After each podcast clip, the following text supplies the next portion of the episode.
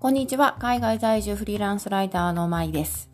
えー、今日もカナダからお送りしています。カナダのケベック州、森の中からあお届けしています。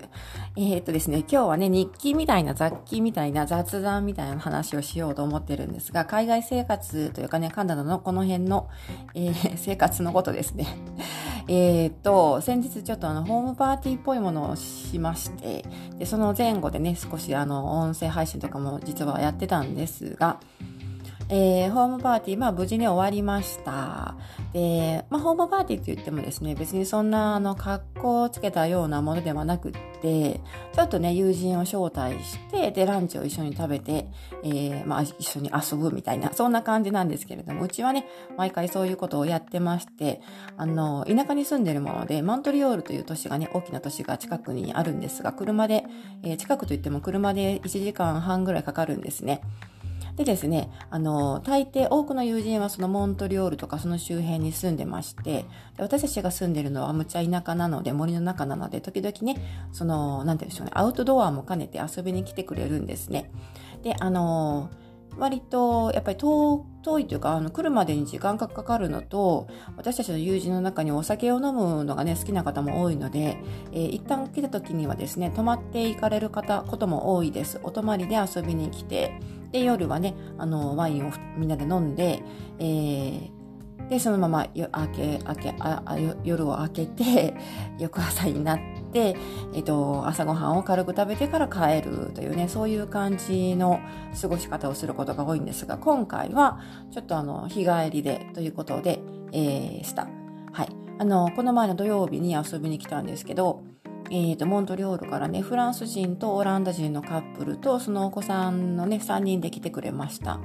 でもともと最初の当初の予定ではもう一人ね別のあの友人共通の友人が一緒に来ることになってたんですがあいにくその彼女が来れなくなったみたいで3人だけで来てくれたって感じです。であのお昼ぐらいから来て私たちがランチを用意してですねえー、お昼ご飯一緒に食べて、で、お昼、その後はですね、アフタヌーンは散歩に行って、で、帰ってきて、で、あの、彼らはね、お酒飲むのが好きなので、えっ、ー、と、いつもね、その、なんて言うんでしょうかね、その夕方のさお酒のつまみみたいなものをね、持ってきてくれるんですね。で、その時も、あの、お酒のつまみというか、なんていうんですかね、アアペタイザーですか？前菜みたいなものをね、あのまあ、前菜のフルコースみたいなものを持ってきてくれて、で、それをダラダラとみんなでつまみながらワインを飲んで、それであの、お開きということになったんですね。いつもならば、そこであの、前菜で終わらずに、メイン、メインのね、ディナーを彼らが作ってくれたりすることがあって、そのまま夜のワインになだなだれ込むというね、そういうあの、仕組みで、えー、進行することもああるんですけど、この前の土曜日は、えっ、ー、と、そこまではなくて、夜更かしはなくてですね、夕方の7時ぐらいかな、8時ぐらいかな、それぐらいに帰っていかれました。で、まあ、あの、ランチですね。あの、いつもね、そういうおもてなしというかね、おもてなしの、まあ、パーティーというほどのパーティーでもないんですが、ランチとか何かご馳走を作るときにはね、えっ、ー、と、メニューを考えるのに結構苦労することもあるんですが、まあ、いつもね、来るメンバーだったので、えー、食べ物に特別な好みとかもなく、食べられないものとかもほとんどなくて、何でも作って出せるので、えー、その時はね、その一人、予定していて来れなくなった友人というのが、もともとあのアジアのタイとかインドネシアかな、その辺になんかルーツがあるという方だったんで、アジア料理がいいかなって言って、アジアの料理を作ったんですね。あの、タイのね、本当はグリーンカレーが作りたかったんですけど、グリーンカレーこの前買い物に行ったらグリーンカレーペーストが売ってなくて、で、代わりにレッドカレーペーストを買いまして、で、そのレッドカレーで、えー、タイ風レッドカレーみたいなのを作りました。で、それと、チキンのね、あの、辛味、辛味チキンっていうんですかね。四川料理であるんですけど、辛い唐辛子をたくさん入れたチキンの鶏肉の炒め物があるんですね。鶏肉と玉ねぎを炒めるんですね。で、それを作りまして、あとはもう、あの、普通にご飯を炊いて、で、あと、えっ、ー、と、この前ね、味噌を仕込んだという話をしたんですが、実はあのお味噌ね、えー、北海道産の大豆を使いまして、で茹で上がった時にですね、ちょっと自分でつまみ食いしたんですが、茹で上がって食べてみると非常に美味しくて、これちょっと全部味噌にするのはもったいないなって言って、実は大豆を少し取ってあったんですね。ちょっとケチくさいですけど。で、その大豆をね、取ってあった大豆とひじきを、まあ、の、煮て、えー、ちょっと日本料理っぽくして、それも出しました。そんな感じでランチはね、えー、まあ、変な、へんてこりなメニューといえばへんてこりなメニューなんですが、タイカレーと、えっと、タイのレッドカレーか、レッドカレーと、えっと、四川風の鶏肉のピリ辛炒めと、えー、日本風のひじきと大豆の煮物。というね、本当に、あの、まあ、喋ってて変だなと思うんですが、まあ、それでも喜んで食べてくれて、えー、よかったかなと思います。はい。それで、あの、なんだっけ、その前菜はね、彼らが作ってくれた前菜は、いろいろね、えー、いろんなもの持ってきてくれてて、チーズとかね、まあ、あの、こちら、ケベックはフランス人の移民も多いので、それ彼らもね、彼もね、あの、フランス人なので、えっ、ー、と、まあ、やっぱりチーズとか結構出回ってるんですね。そのチーズとスモークサーモンとか、あと、まあ、そのまま食べられる食べ物、前菜ですね。それ、そういうのも持ってきてくれてて、あとはチョリソーと、えー、チョリソーというと、なん、日本語で何て言えばいいのかわからないんですけど、あの、スペインが有名ですね。あの、ソーセージで、ちょっと辛いソーセージです。でそのチョリソーとミニトマトの、えー、なんていうんですかね、パンフライというか、炒め焼きみたいなそういうのを作ってくれたのと、あとセビーチャっていうんですか？あの、まあ、お刺身みたいなやつ？お刺身じゃないか。えっ、ー、と、厳密に言うとお刺身とはまたちょっと違うのかなと思うんですが、ホタテの貝柱の生ですね。これと、えっ、ー、と、マンゴーとアボ、アボカド入ってたかな？アボカド入ってたかもしれない。それの、えー、和え物ですね。えっ、ー、と、その時は、彼らが作ってたのは、えー、オリーブオイルとセサミオイルと塩コショウと、あと少しだけ辛いあの、サンバルというね、辛味味噌があるんですが、それを加えて、ちょっとちょっとだけピリ辛。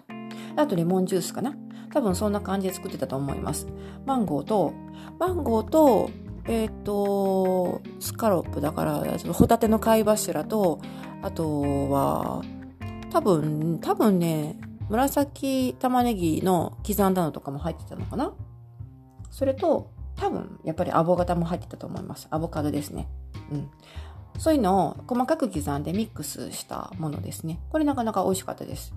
はい。まあそんな感じで、あと何か作ってくれたかな？の、あのー、そのオランダ人の、えっ、ー、と、奥様の方がですね、手作りのパンを焼いてきてくれてて、それも美味しくいただきました。で、まあそんな感じで、えー、前菜をね、もいただきながらワインを飲んで楽しんだという次第です。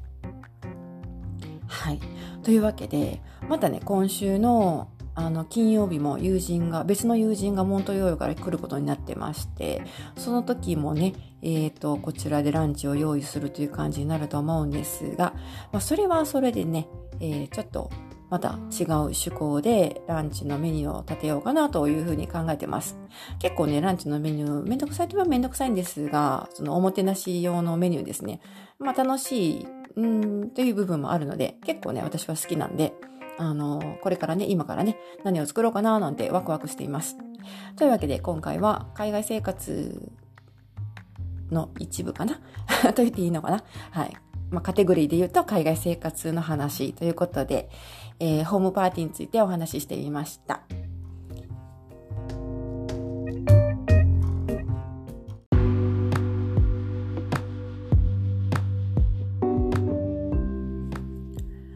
というわけで、今回は海外生活っぽい話、ホームパーティーのね、話をしてみました。あまり私的にはですね、今回のあの土曜日のね、この前の土曜日のランチはですね、あまりちょっと工夫が足らなかったかなという反省があって、もうちょっとね、本当はね、いろんなものを作りたかったんですけどね、あいにく今回ね、その前日にモントリオールに出かけたりとか、その前々日には味噌を仕込んでたりとか、いろいろ忙しくって、あまり下ごしらえする時間が取れなかったというので、割とシンプルなランチになってしまいましたね。次の金金曜日の時にはね、もうちょっと張り切って、なんか面白いメニューを作ろうかなと思ってます。はい。ということで、まあそういう話もね、えー、お用意していくと思うんですが、まあ、カナダの暮らしってこんなもんだよ、こんな感じだよという話でした。逆にあの、私たちあんまり外食にしないんですね。だから友人と会うとしても、モントリオールでね、会う時は外食とかいうこともあるんですけど、どちらかというと誰かの家に遊びに行って、晩ご飯とかランチとか招待されることの方が多いんですね。あるいは友達をこっちに呼んで、ご飯を振る舞うっていう感じの方が圧倒的に多いです。はい。というわけで、まああまりね、日本ではそういう、どちらかというとやっぱ外食の方が多いのかなと思うので、そういうところがカナダ生活の独特なところといえば独特な部分なのかもしれません。というわけで今回はここまでになります。最後まで聞いてくださってありがとうございました。ではまた次回お楽しみに。